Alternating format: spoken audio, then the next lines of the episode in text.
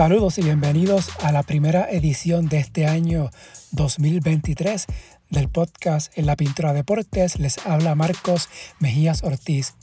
Mañana jueves 23 de febrero inicia la sexta y última ventana clasificatoria a la Copa del Mundo FIBA que se jugará este año en Japón, Filipinas e Indonesia. A nivel de América, solo Canadá ha asegurado uno de los siete boletos disponibles para el continente a esta cita mundialista. Del resto de las 11 selecciones activas en la eliminatoria, 8 lucharán por las seis plazas vacantes que tiene el continente americano.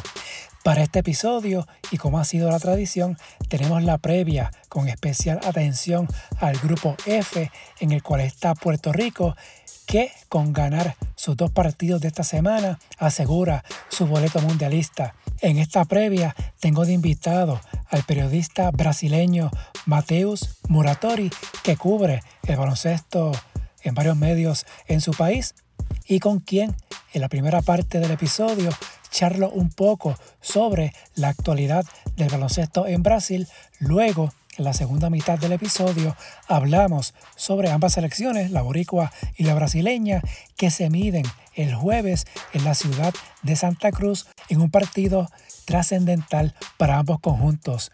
El podcast está en la mayoría de las aplicaciones como Apple, Podbean, Spotify, iBox Tuning, entre otras, bajo el nombre En la Pintura Deportes. En cualquiera de ellas me pueden escribir para sugerencias críticas. También se pueden comunicar por el correo electrónico en la pintura deportes a gmail.com, las redes Facebook e Instagram en la pintura deportes, Twitter at pintura deportes, la página web en la pintura deportes.blogspot.com.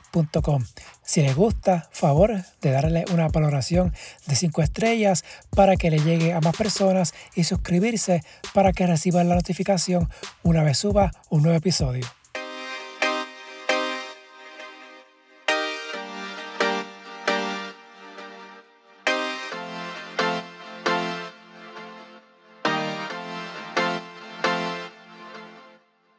Bueno, luego, de tres meses de espera, finalmente llega la sexta ventana FIBA camino al Mundial de este año.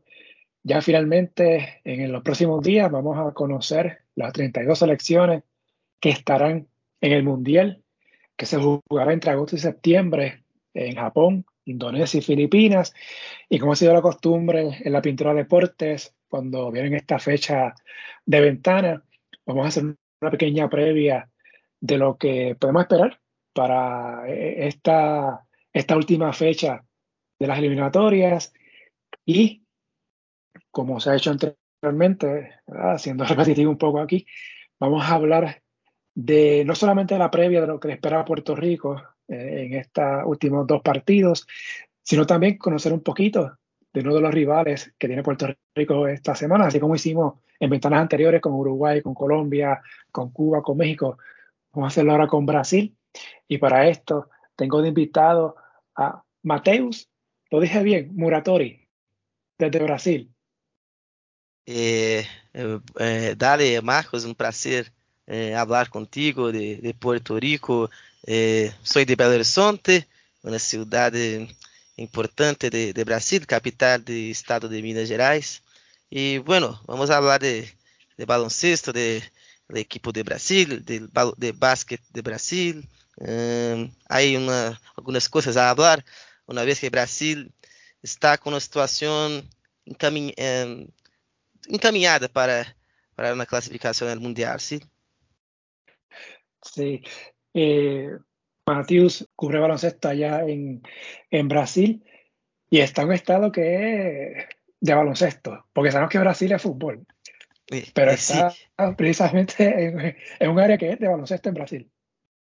Eh, eh, eh Brasil hay, hay la, la, predominancia de fútbol, pero uh, en Minas Gerais tenemos dos grandes equipos que son uh, Atlético Mineiro y Cruzeiro, eh, de fútbol que ya ganaron Copa Libertadores, eh, entonces grandes clubes en, en, nivel continental, pero básquet está, está indo bien.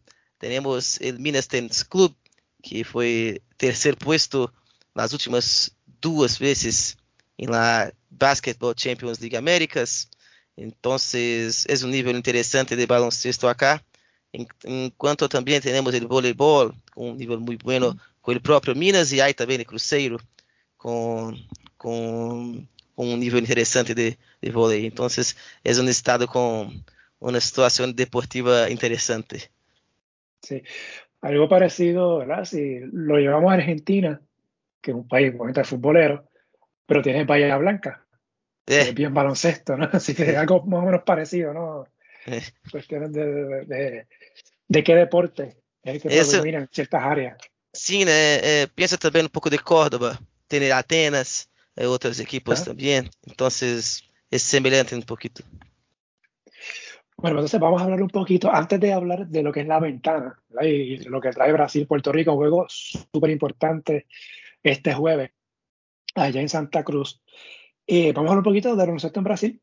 Eh, a mí desde pequeño yo recuerdo cuando empecé a, ver, empecé a ver baloncesto de selecciones para la década del 90, siendo, siendo un niño, eh, Puerto Rico, eh, el rival bueno, siempre Estados Unidos ¿verdad? ha estado en el tope, eso no siempre ha sido así desde el principio y se mantiene en estos días. El segundo lugar, contrario a lo que vemos hoy en día, que es Argentina, para, el, para la época que yo empecé a ver baloncesto, estaba entre Brasil y Puerto Rico. Eh, Puerto Rico venía de quedar cuarto en el Mundial en Argentina. Eh, Brasil venía de una década de los 80 muy buena, eh, campeón Panamericano, aquella, aquella victoria en los Juegos de Indianápolis en el 87. Aquel mundial que Puerto Rico fue cuarto, Brasil fue quinto. Fue quinto. O sea que todavía está, bastante parejo. Y pero a lo mismo que le pasa, que le pasa a Puerto Rico desde el 2000 para acá, ha habido muchas altas y bajas, quizás eh, encabezado por la ausencia en Juegos Olímpicos. En el caso de Puerto Rico, sabemos, del 2000 para acá, solamente ha estado en una, que fue la de Atenas 2004, ha fallado en clasificar 2000 y luego 2008 en adelante. En el caso de Brasil, eh, más o menos parecido, ha estado en dos, pero solamente ha clasificado a una, que fue la de 2012 en Londres. No, no, cuento Río porque Río pues, pero era, era así que Brasil estaba... Un, un, un convite. Aunque entró, como digo yo, casi a última hora, porque estaba en ese momento con suspensiones en FIBA y le dieron el pase a última hora antes del preolímpico. Pero era sede. Eh, pero le ha pasado lo mismo que Puerto Rico, ¿no? Se ha quedado fuera en, en las otras eh, Juegos Olímpicos. Y quisiera hablar con, con Matthews sobre cómo está el baloncesto en Brasil, porque Brasil como mencioné, mucha historia, campeón de América, campeón panamericano, sudamericano, muchas veces, presencia en Olimpiadas, en Mundiales. Pero hoy en día, ¿cómo podemos resumir cómo está el baloncesto allá en Brasil, a nivel de selección? Sí, uh, la selección hay un momento bien parecido con Puerto Rico, como, como tú he mencionado, temos um momento de altos e baixos, uma, uma geração, uma geração, creio, muito boa, passado por Brasil, com jogadores em NBA, uh, temos campeões, um, jogadores campeão, tanto em NBA, tanto quanto em Europa. Então, temos Varejão, Leandrinho, Nenê, enfim, e deste, desta safra, geração, o único que permanece é Marcelinho Huertas, que ha sido convocado para La Ventana e deve ficar para o Mundial, eh, se Brasil chegar ao Mundial.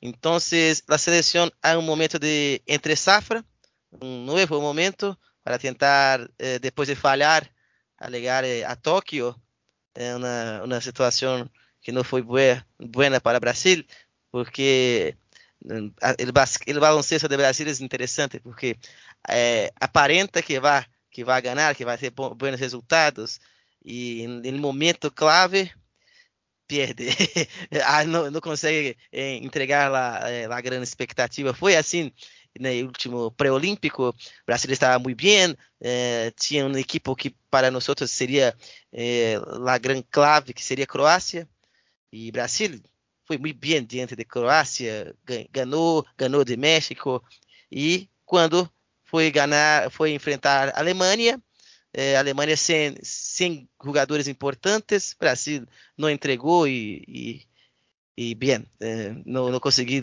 ir a Tóquio, então, desde então, tem, desde então, teremos uma reformulação. É, o último treinador, que é Petrovic, é, né, irmão de Drazen Petrovic, Alexander Petrovic, é, derrou o equipo. Temos agora é, nosso, treinador, que é, é, Gustavo de Conte, que é Gustavinho, nós chamamos, ele mesmo treinador de Flamengo, que é a, a potência de Brasil, junto com Franca, eh, con los, equipos eh, más fuertes de Brasil actualmente, Flamengo, que tem e também já tem uma, uma história, Flamengo com, com o basquete também agora Franca, que é uma equipe muito, tra, muito tradicional aqui em Brasil, São Paulo e Minas Tênis Clube, são os quatro. Então, tem o, treinador jovem de Flamengo, que desde que começou tem feito, tem hecho uma, creio que uma, uma boa gestão, um, um, um bom caminho para Brasil neste mundial, neste, novo ciclo. Eh, foi uma unanimidade quando foi eleito para esse cargo. Ele, ele há essa compatibilidade de, de função com DT de, de Flamengo, DT de seleção, e tudo bem. Uh, então, é claro que não é o ideal, pero ok, dá, é, é ok para ser. Ainda mais em nosso momento, nós outros precisamos de um treinador jovem, e ele é um treinador jovem, é, tem conversado com, com jogadores, então agora nós estamos em uma situação ok quanto a, a nossa seleção, pero é, queremos resultados, né? É, queremos a classificação para o Mundial, o último Mundial do Brasil. Brasil llegó bien eh, con Petrovic, pero más una vez a história se repetiu com Brasil, porque não sei se tu recordas, Brasil vence a Grécia de Antetokounmpo, pero eh, perde para a República Tcheca no jogo seguinte e, bueno, eh, jogou fora a vitória contra a Grécia, depois, depois enfrenta Estados Unidos e já não é muito difícil bater Estados Unidos. Vocês, vocês, vocês sabem disso, tanto que quando venceram foi uma situação muito insólita, né? Então, o Brasil não conseguiu levar adiante, é, mais uma situação de altas expectativas, especialmente após a vitória sobre Grécia, de Antetokounmpo, né? E depois perde para a República Tcheca e agora tenta uma situação diferente, eh, para tentar encaminhar a classificação e sacramentar a classificação mundial e aí sim eh, dar uma nova cara de Brasil com novos novos jogadores entre aspas eh, novos não são os jogadores como Leandrinho, Nenê Hilário, Anderson Varejão, Alex Garcia, são outros Thiago Splitter, são outros jogadores com alguma experiência internacional. Temos uh, Bruno Caboclo, que foi passou por NBA, teremos outros jogadores e o remanescente é nosso capitão, que é Marcelinho Huertas. Então, esse é o panorama geral da seleção brasileira, que segue bem, pero há essa questão, precisa sempre se afirmar por os resultados eh, que não que não chegaram, infelizmente para a última generação que é boa, muito boa, pero não conseguiu um resultado grande, expressivo. me mencionas esa generación de Nené, eh, Tiago, Varellao, Barbosa. Yo recuerdo que para el 2003, una parte de ese equipo jugó acá en Puerto Rico en el Preolímpico, buscando el pase para Atenas. Y recuerdo que Puerto Rico y Brasil se cruzan en la segunda ronda. Este formato que había, que tenía FIBA antes. Y un juego bien cerrado. Para mí ese, torneo fue, ha sido el mejor de, las Américas que ha habido para mí en la historia. Sí. por, por, el nivel que había y, lo, cerrado que fue. Eh, recuerdo que el partido fue uno bien cerrado. que se decidió con un canasto de Casiano los últimos segundos. Y recuerdo haber visto a Varellado llorando, eh, Thiago Splitter, Nené. Alex, Alex fue muy, muy bien. Ah, eh, dicen que Alex Garcia fue a NBA por conta del de bloque que dio a Tim Duncan. Entonces, es una historia que hablan, entonces es importante. Y fue el inicio de esa generación.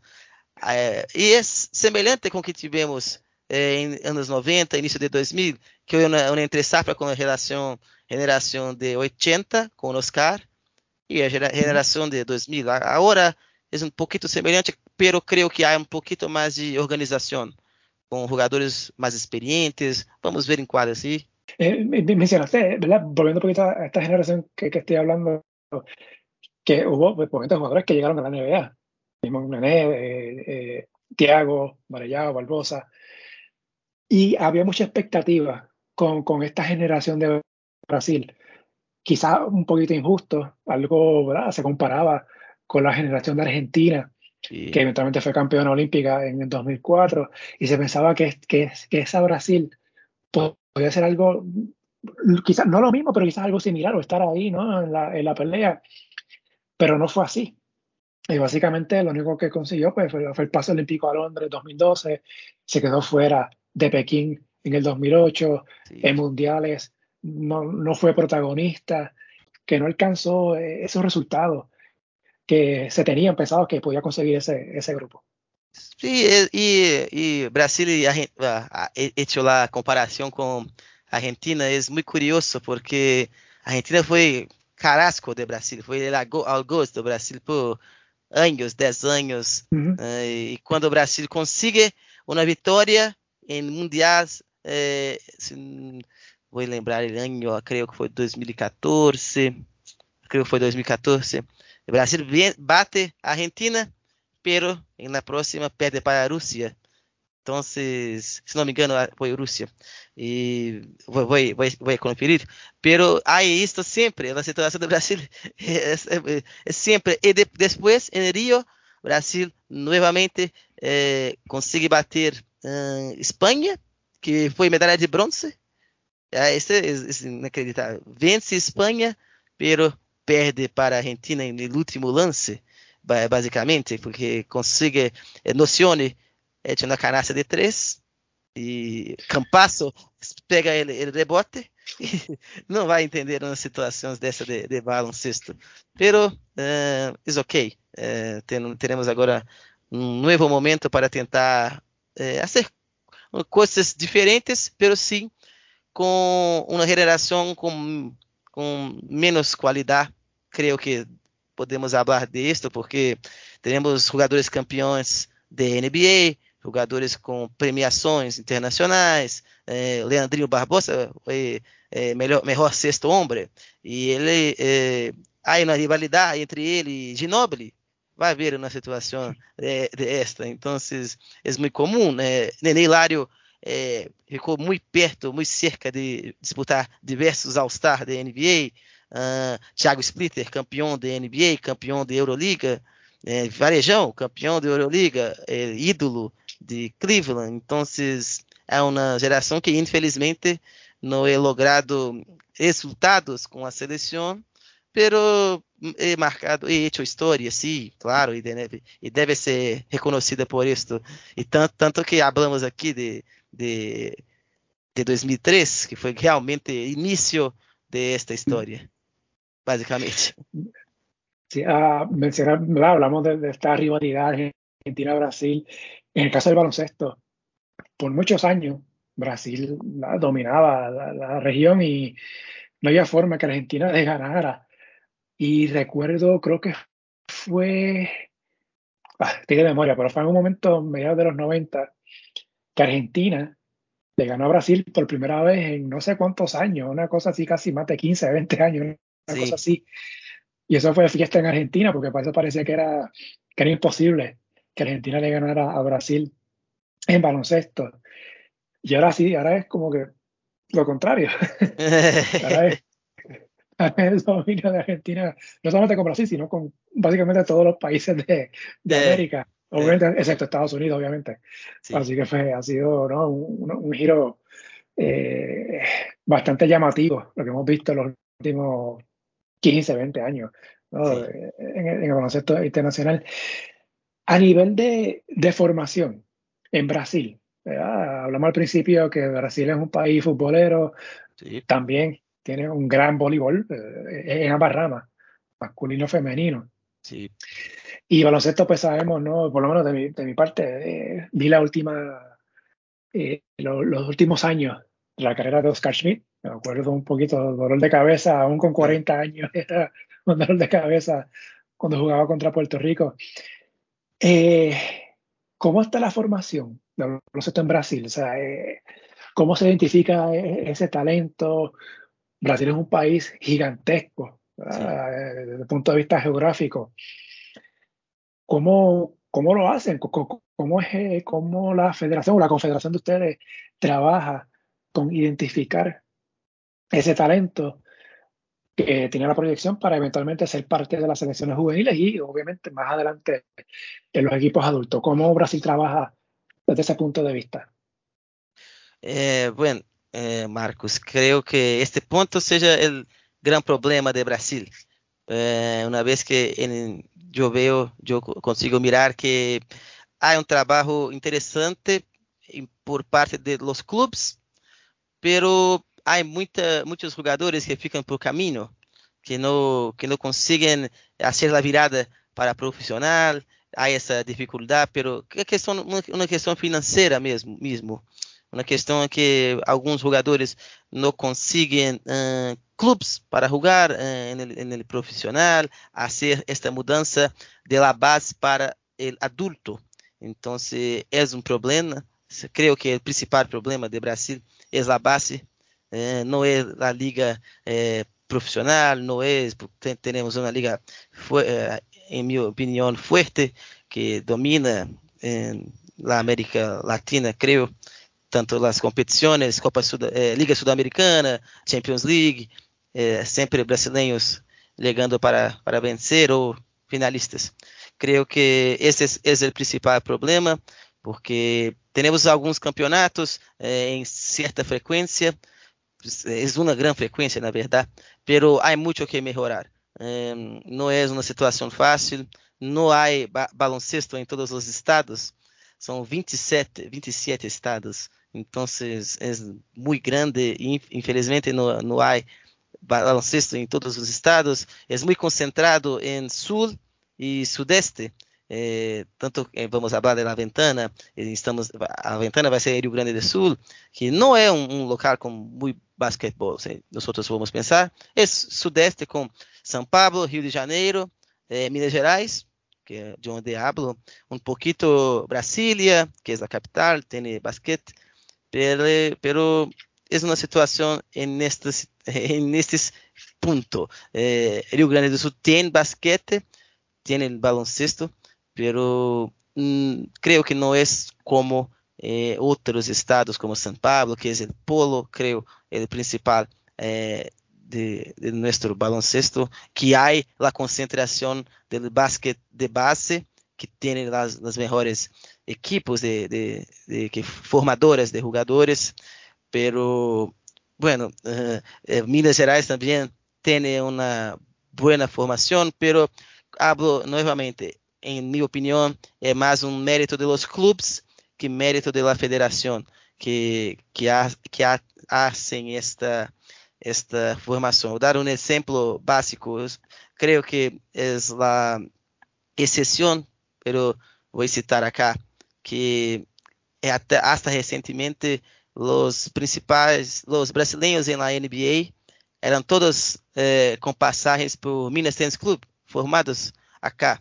Tínhamos Raulzinho, Raul Neto, que é formado no Minas Tennis Club, Cristiano Felício, que era de Chicago Bulls, é do Minas uhum. Tennis Club, e o, o último brasileiro draftado, que foi Gui Santos para Golden State Warriors, é formado no Minas Tennis Club também. Entonces, en mi opinión, es más mérito de los clubes que tiene una, situa una situación interesante do que la, de la federación como un todo. Y sí, eh, son las excepciones que hacen un trabajo así não são todos os clubes que têm acesso de Franca, de Flamengo, de Pinheiros, que revela também, é, Minas, Brasília, são, são a exceção e ficamos com poucos jogadores, em minha opinião. Pensando, pensando em nível do Brasil, ah. mirando o nível Brasil, que podemos ter muito mais, né?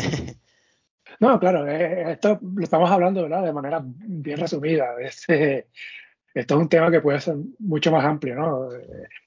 Te quería comentar, eh, se parece más o menos poquito a lo que pasa en Puerto Rico, ¿no? Eh, hay un problema, en el caso de nosotros acá, mm. que lo, he hablado varias veces en este podcast, de cómo Puerto Rico tiene una, un grupo a nivel juvenil de los 15 años, casi nosotros, ¿verdad? Empezamos con centro básquet, luego entonces se va al mundial. Eh, pero cuando llegamos a los 18, 19 años, si Puerto Rico no clasifica al mundial sub-19, básicamente se pierde esa continuidad. Y no, y no tenemos eh, eh, esa continuidad hasta los 23, 22 años. O sea, y, y esa, ese ciclo ¿no? de, de cuatro años se pierde y básicamente a veces tenemos jugadores debutando a los 23 años, a los 24, que es algo contrario a lo que veíamos antes, años atrás, cuando Puerto Rico pues, tenía jugadores bien jóvenes. Claro, esto viene de situaciones por la relación que tiene Puerto Rico con Estados Unidos, bueno, esto colegial, que ha afectado cuando profesionalizan el baloncesto en Puerto Rico. Sí. Y pues nada, son puntos que, que han afectado uno de varios, en el caso de Puerto Rico. Y uno que quizás le compete también a Brasil es que en el caso de, con este nuevo formato de FIBA, se eliminaron los torneos regionales. En el caso de Sudamérica, el sudamericano. En el caso de, del área de nosotros, el centro básquet. Y para mí yo creo que eso fue un error grande de FIBA, eh, haber quitado esos torneos. Sé que en Sudamérica eh, revivieron el sub-21, tuvieron como dos o tres eh, ediciones, luego vino la pandemia, no, no sé en qué, ha llegado eso.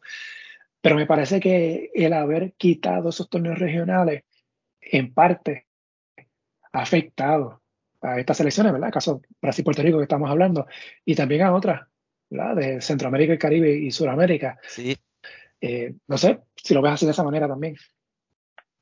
Eh, creo que esa, esa falta de continuidad es un problema especialmente eh, de los países, eh, puedo hablar un poco caribeños y también de Centroamérica, porque no hay, creo que no hay tal vez un nivel de competitividad a punto de, de dejar estos, estos jóvenes en una competición eh, constante. Entonces, sí, eh, podrían hacer unas parcerias para más torneos, no, no sé, um, algo en este escopo para que tenhamos mais juegos en, eh, na base, tanto eh, eh, também para conhecer um pouco mais de, de, del juego um de outro. Creio que falta um pouquito isso eh, para as federações internacionais para fazer esse, esse intercâmbio também. Eh, no, há, eh, no, tivemos também uma, uma gran superioridad de dos países, como a, às vezes parece que Brasil y Argentina, para que el nivel técnico también eh, se expanda y tenemos una competitividad eh, mejor, ¿no? creo que es mejor para todos. Y otra cosa también eh, que resalto de Brasil, que lo mencionaste, ¿no? La presencia que tienen sus clubes ¿Y? en, lo, en la Champions ¿no? de América, antes que se conocía la Liga de las Américas algo que Puerto Rico no hace, salvo Arecibo. En su momento, y, y sin importar si Arecibo era campeón o subcampeón o si llegaba a la final o no, acá en el BCN de Puerto Rico, decía presente. Ya en esta versión de ahora de, de Champions de América, eh, apenas van equipos de Puerto Rico, o sea, del BCN allá. Y eso pues creo que afecta bastante, pero nada, eso es otro tema que... No, creo, mas es, es, es importante hablar que con certeza realmente es una, una lástima. Yo no sé por qué no colocan, eh, porque no, no, no colocan el, el, el, Puerto Rico también. Eh, hay, hay, hay México, hay otros países, hay Nicaragua, eh, en fin. é uma situação que eu também não consigo entender. E o baloncesto de, de Puerto Rico é muito adicional. É, tem uma história. Eu não, não entendo também. Sí, eso es, pero nada, son temas que seguirán mientras eh, en el caso de Puerto Rico ¿verdad? mantengamos eh, este estilo que tenemos, que yo sí. pienso que hay muchas cosas que cambiar, pero bueno. Eh, antes de hablar de la ventana, quería aprovechar rapidito para preguntarte, a nivel femenino, últimamente Puerto Rico le ha, le ha roto el corazón a Brasil la, a nivel eh. de, de, adultos para clasificar a Tokio. Puerto sí. Rico le, le, ganó a Brasil para clasificar a, al Mundial 2018. Fue lo mismo, ¿verdad? Luego por el pase al Mundial fue entre Puerto Rico y Brasil. Sí. Puerto Rico le gana a Brasil, que en ese momento, estoy de memoria, yo creo que Puerto Rico le había ganado solamente una vez a Brasil, fue en los Panamericanos de Guadalajara, pero no era un Brasil, no era el principal equipo de Brasil, ¿verdad? En ese, sí. en ese momento. Pero aún así, Puerto Rico consiguió la victoria, eh, que era algo inimaginable que Puerto Rico le ganara a Brasil en el baloncesto femenino. Ya fue en el Panamericano y luego más adelante a nivel de América. ¿Cómo han tomado en Brasil esta, este, este resurgir, por decirlo así, del baloncesto femenino en Puerto Rico, que ha dejado fuera a Brasil del último mundial y del, del, del mundial 2018 y de las últimas Olimpiadas? Sí, eh, la, la, parte de, baloncesto femenino em Brasil, aí sim temos uma situação crítica, porque não temos um, uma liga forte, começamos por acá, é uma liga constante, ela muito, muito curta, então é uma liga nacional que não, não há a continuação para as jogadoras, e nós não temos os campeonatos regionais também, então são seis meses de uma intensidade, ou menos, e depois teremos um campeonato de São Paulo, que, como hablé, é um centro de nosso baloncesto, talvez, e solamente. Não, não, se, não se expande para outros. Não, não há um campeonato, por exemplo, de Minas Gerais, dos clubes de Minas Gerais femininos. Tanto que não há um clube feminino de, de baloncesto em Minas Gerais. Um, solamente um exemplo. Aí, na Liga Nacional, temos oito ocho equipos, si no, si no me engano, y la gran mayoría es de San Pablo, y entonces es una situación difícil el baloncesto femenino de Brasil actualmente.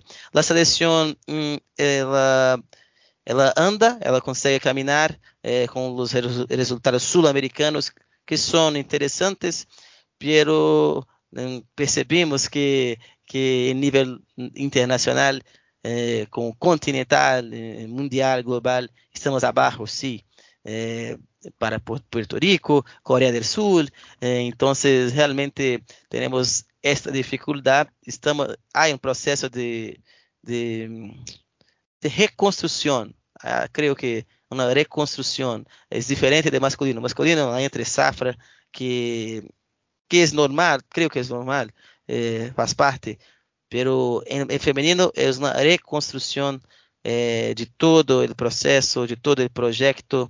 Tenemos un buen, un buen entrenador.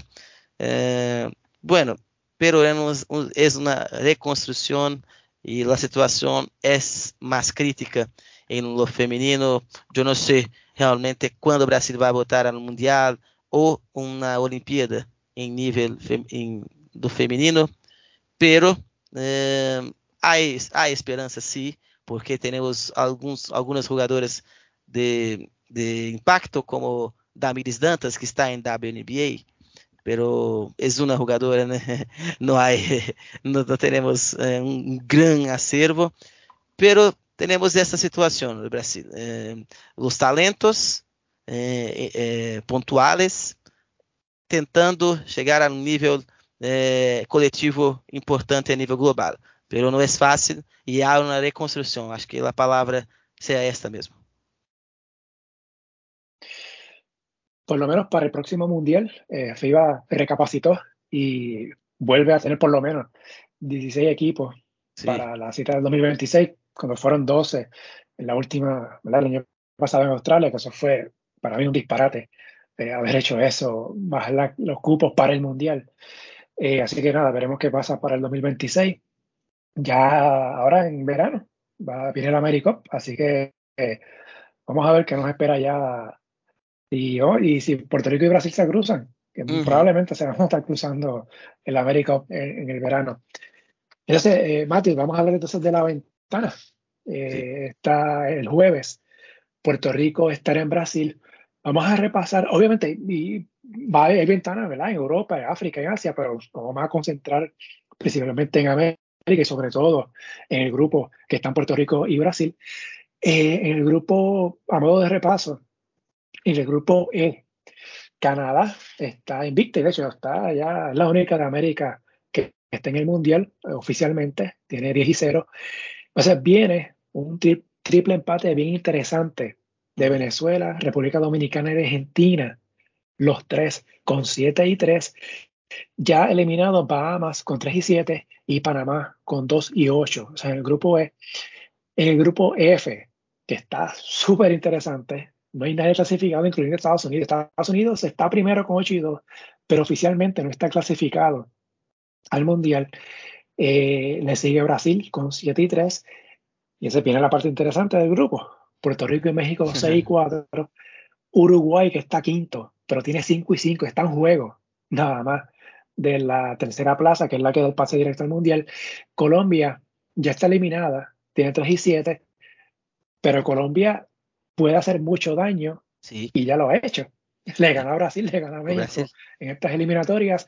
Y gracias a esos juegos, a esos resultados, es que tenemos esta, e, e, este escenario interesante de, que todavía no hay nada definido en este grupo, sobre todo ¿verdad? las dos plazas adicionales, dando por sentado que Estados Unidos debe clasificar, pero vamos a hablar de eso Más, más, adelante. Primero, para esta ventana, en el grupo F específicamente, eh, el jueves 23 de febrero, México visita a Colombia, Puerto Rico a Brasil, Estados Unidos a Uruguay y el domingo Puerto Rico estará en Colombia, México estará en Uruguay y Estados Unidos estará en Brasil. Son muchos los escenarios que hay. Eh, hasta puede haber hasta un cuádruple empate con 8 y 4 entre Estados Unidos, Brasil, Puerto Rico y México. Y ahí habría que ir entonces a los juegos entre sí, los puntos, quién anotó más, quién anotó menos. Mm. Puede haber triples empates. Bueno, los escenarios son muchísimos. Eh, y no vamos a hablar de todos los escenarios porque si no esto se extendería demasiado. Pero vamos a hablar primero, ¿no? Del quizá el, juego. Bueno, Brasil tiene dos juegos complicados. Aunque está en casa, tiene Puerto Rico y Estados Unidos. Eh, digo, es igualmente complicado para Puerto Rico jugar en Brasil. Y se me quedó esto, verificarlo antes de, grabar. Eh, estoy, esto es extraoficialmente tengo que verificar el dato. Me parece que Puerto Rico nunca le ha ganado a Brasil en Brasil. Mm. Tengo, que verificar ese, ese, dato. Porque de memoria, en las últimas mm. veces que se ha jugado en Brasil, eh, el Américo presidente, pues no se cruzaron. Eh, habría, habría, que ir entonces a los Juegos Panamericanos del 2007. Que ahí entonces Brasil le ganó la final a Puerto Rico. Y de ahí tenemos que ir más atrás al 88 al preolímpico. Ahí Brasil le ganó a Puerto Rico. De ahí más para atrás tendría que buscar, así que honestamente no recuerdo juegos oficiales en Brasil. Eh, Puerto Rico no le ha ganado a Brasil allá, eh, en tierra brasileña, así que eso, pues, tengo que verificar ese, ese dato. Eh, estaba viendo la convocatoria en el caso de Brasil al momento que estamos hablando, ¿verdad? Pueden haber cambios siempre a, última hora. Lo, mencionaste, Marcelinho Huertas, el que viene del subcampeonato en la Copa del Rey, allá con, con Tenerife. El eh, Yago, el caso de Yago, lo traigo a colación porque hablamos del sudamericano sub-21 y Yago fue MVP, fue más valioso. Sí. Una de las ediciones del, del, torneo, lo, lo, que resalta la importancia de que hayan en estos torneos regionales sub-21 sub-22, sub-20, lo que sea. Porque le da la cancha a estos jugadores jóvenes. Y Yago pues, ha sido parte de la selección adulta ahora en convocatorias recientes. Y tenemos otros también de esta generación. tenemos otros jugadores que no, están, no están en, esas, en esta convocatoria. El caso de Didi Lozada, que está Ajá. machucado, lesionado, porque es de G-League de, de los Cleveland Cavaliers, pero si no tuviese la lesión estaría convocado. Eh, también está Víctor Benítez, que no estuvo en la última ventana. Eh, Leo Mendel, eh, Sí. Guillermo Santos, que eh, lo tengo aquí, no sé si sigue todavía con Santa Cruz de Golden State. Sí, sí, Eh, es, sí, toma. lo, lo for- lo formado en Minas Tennis Club, fue draftado por Golden State Warriors, que he mencionado es Gui Santos. Y como alas pivotes o a, a- ala pivote, Gabriel Jau, Luca- Sí. Lucas Díaz, Marcio Santos, Bruno Caboclo, Rafael Mineiro, y de hombres grandes, Rafael Ste- Steimer, Sí, Lucas Mariano y Tim Suárez. Obviamente destacan las ausencias de eh, Felicio, que se lesionó en España, y de Augusto Lima, también el lesionado. Augusto- yo creo que el caso de Augusto más fuerte que el de Felicio, pues yo creo que eh, el caso de Lima son varios meses, inclusive si Brasil llega al Mundial, lo veo complicado para el Mundial. El caso de Felicio pudiera estar eh, eventualmente, pero para efectos de esta ventana eh, no van a estar disponibles. Y en el caso de Puerto Rico, básicamente repite o mantiene una consistencia en cuestión de, para efectos de ventana.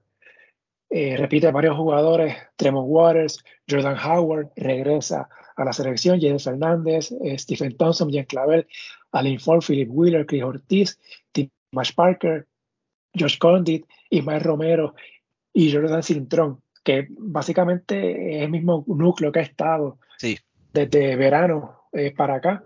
El caso de Howard, la última vez que jugó fue en el 2021, regresa ahora. Así que en el caso de Puerto Rico, básicamente mantiene ese núcleo, que me parece a mí que es bien importante ¿no? para efectos de, de, de estas ventanas. Y ya, en, en agosto pasado, Puerto Rico, lo digo de esta manera, sorprendió a Brasil, ganándole sí, acá en el Clemente. No era el resultado esperado, pero que vino bien para Puerto Rico, sin duda, que lo, lo- lo mantiene en pelea. Así que, Matthews, para esta ventana, cuando ves, cuando ves estas listas de Brasil, de Puerto Rico, ¿qué te parecen estas dos listas de Brasil y Puerto Rico para este partido y esta ventana de esta semana? creo que es lo más coherente de dos lados, ¿sí? Eh, Puerto Rico hay manutención de una base que juega desde verano, una- un equipo interesante que tiene sus, sus valores. eh, teve, te- tuvo un momento de Alvarado el equipo que fue interesante, fue Ujú. interesante para nosotros mirarmos este momento, pero es un momento mm, puntual, ¿sí?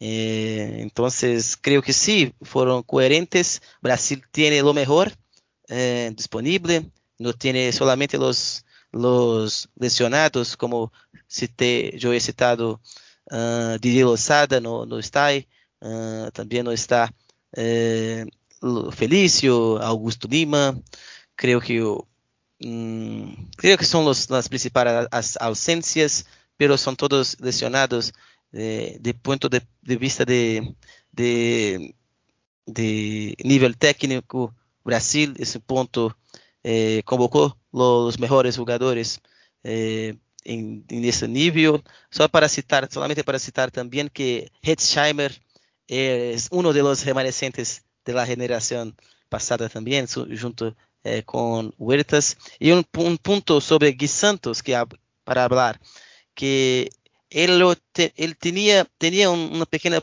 complicação com a federação, por, porque em el pré-olímpico para ele, ele, ele não iria ser, ser convocado final, para a lista final, não iria, é muito jovem, estava em Minas Tênis Clube ainda, muito, muito, dif- muito difícil que, que seria mantido para o fim, pero ele, ele tinha pedido dispensa da seleção em 2021 e hasta então, desde então não, não havia sido convocado outra vez. Entonces es el retorno de Gris Santos que a- ahora sí parece estar tranquilo com a seleção eh, e eu sempre falei com ele e, ele falava que sim, que ele queria servir a seleção, tanto que sempre serviu a seleção e, e é um caso interessante que Gui Santos eh, tuvo primeiros minutos mais em la seleção do que em Minas Tênis Clube. Isso é interessante e é um mérito do técnico Petrovic, que é bancado Gui Santos em las, creio que foi lá na eliminatória para a America Cup, se não me falha a memória, e também também para Mundial eh, de último último mundial ainda. Então, é interessante observar este retorno, este regresso de Gui Santos, eh, agora sim em paz com o treinador Gustavo de Conte, com a seleção. Vamos ver esse retorno que creio que eh, ele pode, ele pode ser um jogador de impacto para o Brasil, porque temos esperanças em este jogador jovem, muito jovem, para, para ser uma boa continuidade. E temos também outros jogadores de impacto, estes mais experientes, Benítez, Caboclo, é dominante em lá América Latina, foi dominante. Então, interessante observarmos esse ponto acá. Vamos ver. Creio que as convocatórias foram coerentes para los dos, los, las dos selecciones.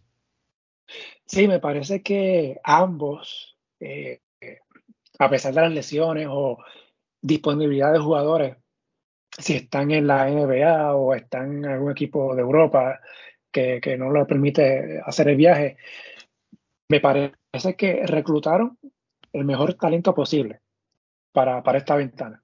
Así que, pues, a nivel general, así que me parece que, que sí, ambos.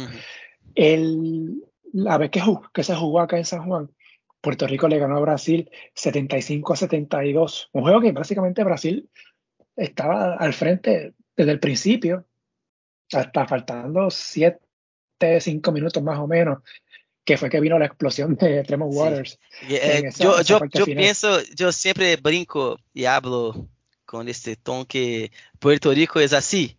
de repente começa a canasta, canasta, canasta e vence os, os partidos.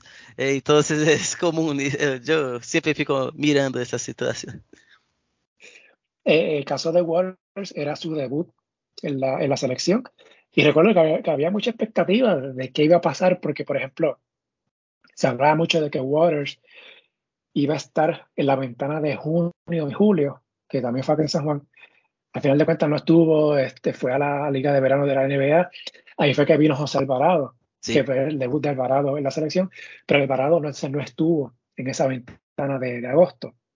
Y Waters, 29 puntos en ese juego con 6 asistencias, fue la figura grande, ¿no? Chris Ortiz tuvo 15, en el caso de Brasil, Lucas Díaz, 16, el, Leo Mendel, 15, por la figura ¿no? principal, eh, Huertas, 8.5 asistencias en ese juego. Brasil, no sé, a veces pienso que Brasil no conocía o no se preparó para lo que era Tremont Waters, ahora que sí lo conocen. Me imagino que ese será el foco principal para, para el juego de, del jueves. eh, ese, este partido de San Juan, eh, yo voy a pegar la secuencia, pero Brasil eh, estaba en una secuencia ruin, no estaba en una secuencia buena, estaba en una secuencia negativa y eh, perdió tres partidos seguidos. Eh, y de, sí. después, y después nosotros tuvimos la, la America Cup en Brasil, que Brasil fue sub, subcampeón. Entonces, ah, fue, fue una secuencia negativa de Brasil que começou, inclusive, com a derrota para a Colômbia, que o Brasil sí. entrou com um nível, pero foi surpreendido. Depois, eh, a derrota para México e também derrota para Puerto Rico. Então, eh, sim, foi um momento de questionamentos, de até que hasta que ponto que ponto o Brasil estava eh, concentrado, pero depois, com a pressão da última ventana, Brasil conseguiu os, os, eh, logrou os resultados, sim, e conseguiu eh, é hecho na, na situação para encaminhar a classificação, tanto que eh, conseguiu eh, vencer Estados Unidos em Washington también eh, superó eh, México en, México y muy bien. Entonces, el, fue, el foco he voltado, pelo menos esto pareció para, para nosotros. Y bueno, vamos a ver si, si Brasil consigue confirmar esta clasificación con, creo, la victoria diante de Puerto Rico o de eh, Estados Unidos. Vamos a ver. Mencionaste algo parecido lo que ocurrió con Brasil en el Mundial, que comenzó fuerte y perdió los partidos clave. Algo más o menos parecido a, pasó ¿no? en estas eliminatorias. Brasil ganó los primeros cinco juegos súper dominantes, ganando ampliamente. Y viene esa derrota con Colombia en tiempo extra, sorpresiva por demás, que uno pensaría, pues, pierden ese juego, no es importante, pero aquí todos los juegos cuentan. No importa lo que, si Colombia se eliminaba o no, ese, ese resultado se arrastra, se arrastraba para la segunda ronda. Y, y, esta derrota le está pesando a Brasil eh, ahora mismo. Y, mencionaste ¿no? La, la, derrota con México que fue allá en Brasil. Pero viene esta reacción. Y, y, no solo que Brasil ganó esos dos juegos en Estados Unidos y México, sino de la forma en que los ganó. De forma dominante, doble figura y el juego con México por 46 puntos. Que eso es, que eso es algo bien importante, ¿no? el diferencial de puntos en caso de posibles empates eh, eventualmente. Así que eso es súper clave. Eh, que en el caso de Brasil, el, juego frente a Puerto Rico, aparte de Waters, que, y, el caso de Howard también, que, que, regresa, ¿qué otras áreas Brasil, entiendes tú, pueden estar pendientes eh, de que Puerto Rico eh, no luzca e intente llevarse la victoria allá en Brasil? ¿Qué, qué áreas, qué, qué jugadores entiendes tú que Brasil debe estar pendiente que no se conviertan ¿no? en las figuras que sean claves en una posible victoria de Puerto Rico allá. Creo que Brasil tiene, tiene una situación eh, de, puedo, puedo hablar de tranquilidad en cierto punto, especialmente con, con los aleros, porque tenemos, tenemos eh, Víctor Benítez, que, que es un, nuestro, nuestro principal marcador, vamos a decir, que es el hombre que tiene puntos en las manos. Es lo que, que, va a hacer los 20 puntos, 17 puntos. Entonces, creo que él es el punto chave, clave para Brasil, tanto que fue criticado en la partida diante de Alemania, en preolímpico, que no consiguió hacer los puntos. Y sí, este punto eh, fue clave para Brasil no vencer eh, y a Tokio. Entonces, es un punto para nosotros observamos que y sin, y sin lo, lo Benítez, eh, nosotros eh, falta ese jugador para puxar la puntuación. Puede ser Leo Mendel, puede ser Leo Mendel, pero falta un jugador para puxar, para ser el scorer de Brasil. Creo que esa es la principal situación que Brasil tiene que mirar, porque Huertas no va a ser ese jugador, Uh, Elinho é como um Huertas, é muito pensante. É, Iago, apesar de, de ser um jogador que pontua, é outro jogador também que, que, que é explosivo, pero, pero é um jogador de, de la marcação. Eh, se você ser uma marcação eh, cerrada em ele, consegue diminuir, diminuir a pontuação. Eh, entonces creo que la parte de los aleros pontuadores, eh, a, a, pesar de Brasil ter bons jogadores, precisa ter algum jogador para puxar a pontuação em caso de um Vitor Benítez que não consiga entregar os 20 pontos, não consiga entregar os 18 pontos. E vamos ver se Gui Santos pode ser este jogador, porque há muito tempo que ele não disputa uma partida por la seleção e agora ele está mais adulto, está creo que está en quase nível de NBA. Entonces, vamos ver se ele pode ser este jogador. En caso de un Benítez, sin muchos, muchos puntos. Eh, Huerta, como mencioné, mencionamos hace un momento, viene del subcampeonato de la Copa del Rey eh. Eh, en España, 20 y 10, 20 puntos, 10 asistencias. Parece que no tiene 40 años. Nada. eh, sí, sí. Es, un, es, un, es nuestro, nuestro, capitán y realmente eh, Huertas es un gran jugador. A pasar por Barcelona, uh, Basconia y después teve su oportunidad en NBA. Eh, llegó más experiente, pero jugó con Kobe, Lakers, entonces ah. es un jugador histórico para Brasil y tal vez el principal armador de nuestra, nuestra historia, pero es una conversa difícil de hacer porque tenemos Marcelo en los años 80, eso es difícil hablar, pero sí es, es histórico. En el caso de Puerto Rico, yo creo que muchos sí. saben, ¿verdad? es bastante predecible el juego de, de, Puerto Rico, ¿no? La carrera, el triple, el uno contra uno. Sí. Algo que yo creo que va a ser bien importante, ¿no? Cómo se, se van a comportar los hombres grandes de Puerto Rico. Si el tiro de afuera de Puerto Rico no entra, sé que va a ser un, una noche bastante larga mm. allá, aparte de que estamos ¿verdad? jugando de visitantes y se espera casa llena allá en, eh, en Brasil, en Santa Cruz, ¿verdad? El, eh, Santa Cruz del Sur. Es. Así que pues yo creo que eso ¿verdad? va a ser clave, pero como hay, hay una continuidad para efectos de estas ventanas, ya Romero, Josh Condit llevan varios partidos juntos, también en la AmeriCup, yo creo que pues eso pues, le, da, le da esperanza. Y obviamente, eh, desde el punto de vista de Puerto Rico, no está obligado a ganar por X cantidad de puntos. O sea, con ganar por un punto ya es suficiente. Eh. ¿Verdad? Y entonces pensando para el próximo juego que será en Colombia el domingo.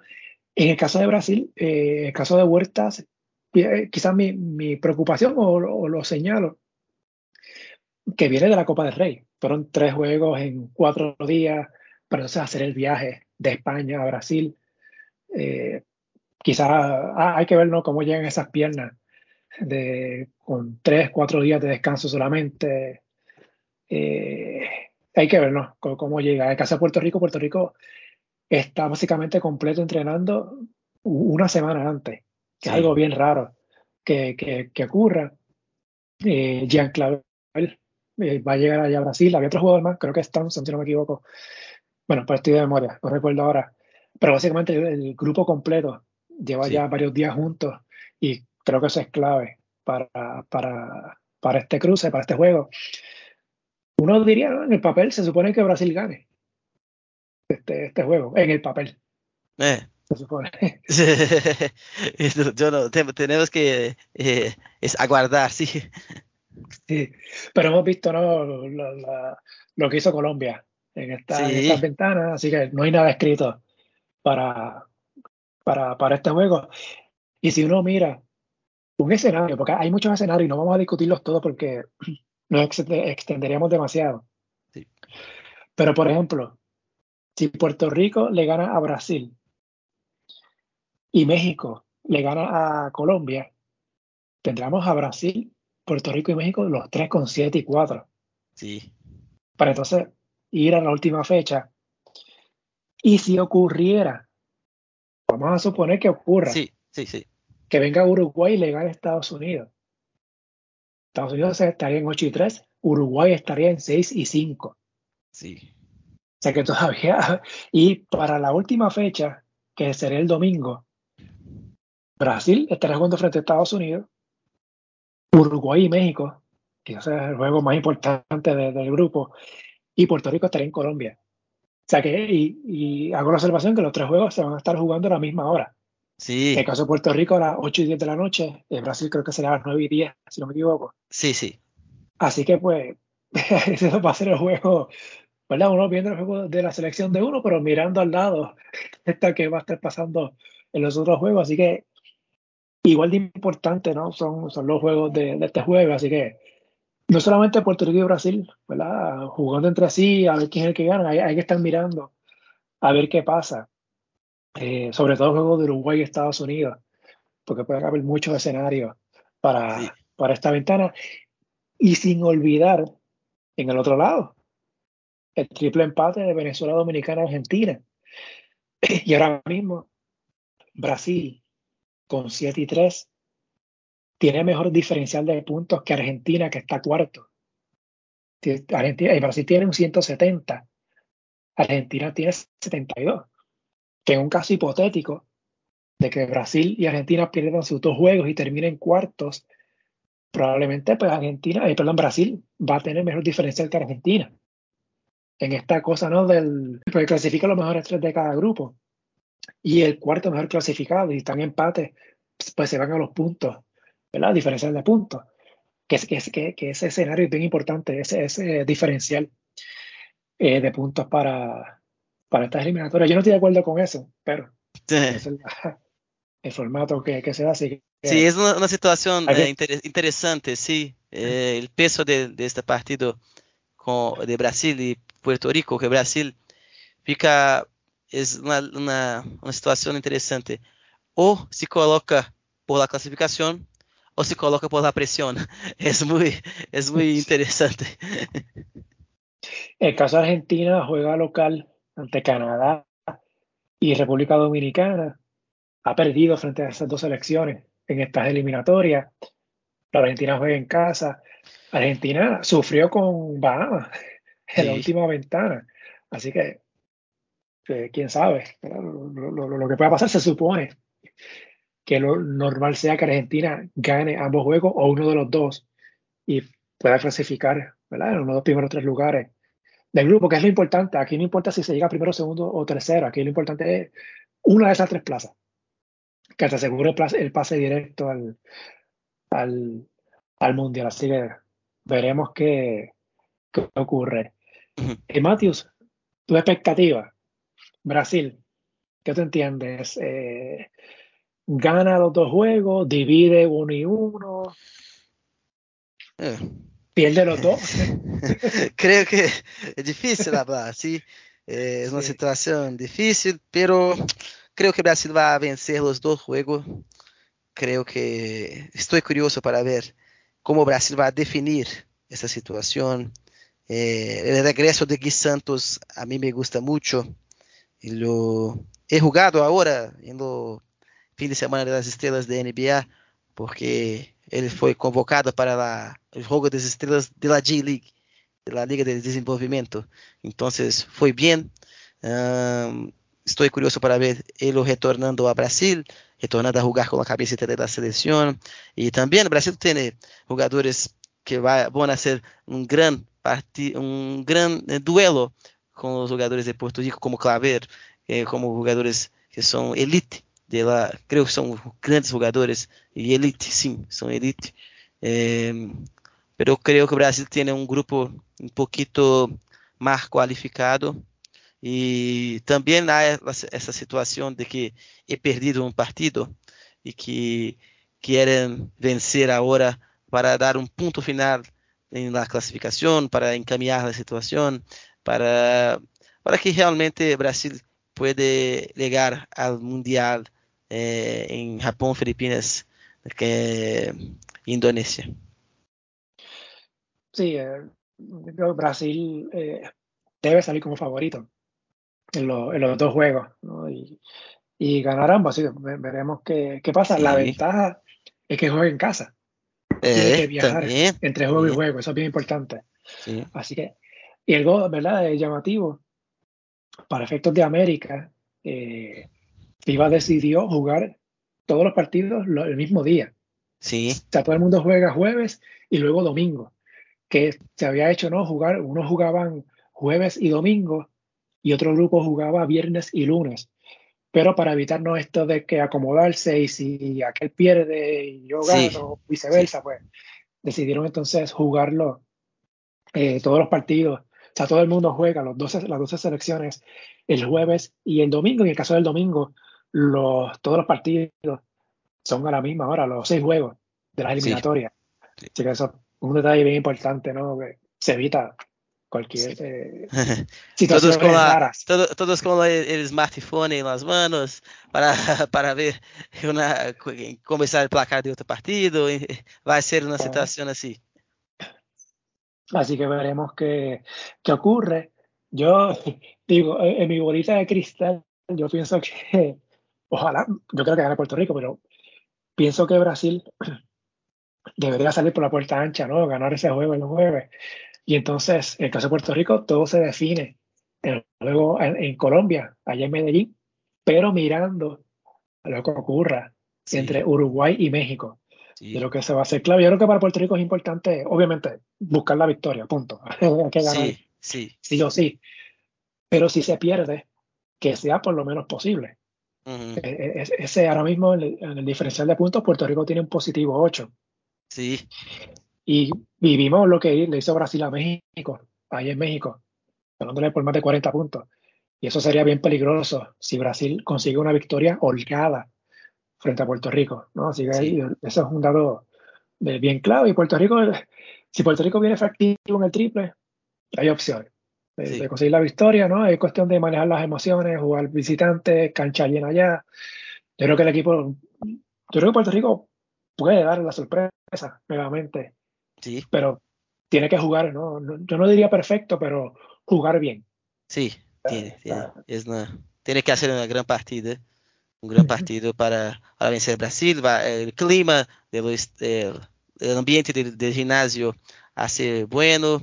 Entonces, creo que sí, va a precisar ser una, un partido eh, importante para Puerto Rico. Creo que si, creo decir, decir que si, si Puerto Rico eh, consigue bater Brasil, eh, es una mano y media en la vaga. Creo que puede sí pensar así, pero tiene que vencer también Colombia para sacramentar. Claro. Claro. Y un detalle importante, este, Brasil no le gana a Puerto Rico hace casi ocho años. La última vez fue en Toronto, los, los Juegos Panamericanos. Sí, en Toronto. Obviamente apenas han enfrentado. Eh. Fue la AmeriCup 2017.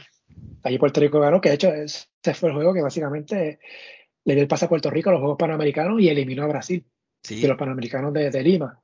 Y entonces pasan cinco años y se enfrentaron pues entonces en San Juan en la ventana eh, el año pasado, así que apenas han jugado. Eh, que me parece que eso es inconcebible que eso pase, pero nada, son formatos de, de FIBA. Eh, no sé si quieres agregar algo más de la ventana, de Brasil. No, no creo que nosotros conseguimos hablar un poquito de la situación de, del grupo, de, la, de las clasificatorias, las nuestras expectativas dos, los equipos, dos dois equipos, y hasta un poquito también de, de baloncesto en Brasil, cómo está el momento, los clubes, algunos jugadores. Creo que, bueno, fue una, un momento interesante. No, de los temas que hablamos, ¿verdad? Podemos hacer episodios distintos, ¿no? Pero quería tocar un poquito de lo que es el baloncesto allá en Brasil, de lo, que ha sido estos últimos años, de qué están haciendo, porque más allá de lo que pase el, el, juego y las eliminatorias, eh, estoy seguro que lo vamos a seguir viendo con Brasil. Eh, más adelante, hay Juegos Panamericanos. Ahora, eh, este año, en Chile, luego vendrán las eliminatorias para la AmeriCup del 2025, así que y yo creo que es importante que Puerto Rico y Brasil se crucen eventualmente. Sí, Por lo desde el punto de vista de Puerto Rico, ver dónde estamos eh, frente a los rivales de Sudamérica, ¿verdad? Los grandes, Brasil, Argentina, Uruguay, Venezuela. Ver, ¿verdad? A, qué nivel estamos. Eh, porque el ranking, si no se deja llevar por el ranking, pues a Puerto Rico no le va muy bien que digamos. Mateo, ¿dónde la gente te puede conseguir? Eh, redes sociales, medios, que estés colaborando, trabajando? Eh, soy actualmente eh, soy periodista de Super, Super Esportes, que es eh, el gran portal de noticias esportivas, deportivas acá en Minas Gerais. hacemos especialmente los noticiarios regionales, pero sí, en internet nosotros tenemos que hacer todo un poco del mundo, entonces es así que, que funciona y también estou no periódico local, esse eh, Jornal Estado de Minas também, que é o mais grande eh, periódico acá em estado. E, bueno, eh, las redes sociais, é meu nome mesmo, Matheus Muratori. E, bueno, um prazer participar. Estou sempre falando de, de basquete, de NBA e basquete de Brasil também. É, praticamente atuando como um sectorista de Minas Tênis Clube, porque é o clube de minha cidade aqui. Então, nós temos que fazer esse tipo de cobertura. E também falando da seleção brasileira e os brasileiros pelo mundo de, de básquet. Y obviamente eh, su, sus redes eh, van a estar en portugués, sí. su principal lengua, pero portugués y español es bastante parecido. Y creo que hemos tenido una buena conversación. Eh, el... Sí, eh, yo, nosotros eh, hacemos una, una, brincadeira, una charla que eh, los brasileños hablan portuñol. no hablan español. pero, pero ok, todo bien, no pasa nada. No, no, no, te agradezco porque yo estaba buscando a alguien de, Brasil, pero que hablara español, porque yo no hablo portugués, aunque se entiende un poquito, más o menos idiomas más o menos parecidos, sí. pero no hablo portugués. pero te agradezco ¿no? la, la, oportunidad y te extiendo la invitación para eventualmente volver y hablar, hablar un poquito más ¿verdad? de los temas que hablamos al principio. Eh, abundaron más sobre eso y que eh, ojalá las dos selecciones, ¿verdad? Con todo respeto, ¿verdad? A las demás, pero ojalá que Brasil y Puerto Rico estén en el Mundial y que eventualmente podamos hablar, ¿verdad? Caminar el Mundial en los próximos meses. Así que agradecido de que haya aceptado la invitación. Sí, eh, bueno, eh, yo tengo que agradecerle el convite, la invitación. É um prazer falar de, bas de basquete, de baloncesto, do basquete, é, como, como hablamos acá, de tudo. Então, é um prazer para mim. E, bueno, vamos ver los, los, esses jogos. E creio que temos, vamos ter aí uns quatro, cinco dias, seis dias de, de emoções, creio, especialmente por conta situação de grupo. A ver se lo digo bem. Obrigado. Sí. Opa, falou, falou muito bem, eh, muitas graças também. E, e, e a, graças a todos que, que escutaram. E estou à disposição para falar sempre de, de basquete, de baloncesto acá e também em Brasil, por que não, né? E também um, um dia vou a Puerto Rico para conhecer esse, esse lindo país e como falei contigo, eh, comprar una camiseta de Puerto Rico que a mí sí. me gusta mucho. Gracias a Mateus por haber estado en el podcast. También gracias a Matías Traversa, quien fue el enlace para hacer el contacto con Mateus. Recuerden que el podcast está en la mayoría de las aplicaciones como Apple, Spotify, entre otras bajo el nombre En la Pintura Deportes, correo electrónico en la pintura deportes a gmail.com, las redes Facebook e Instagram en la pintura deportes, Twitter at pintura deportes, página web en la pintura deportes.blogspot.com.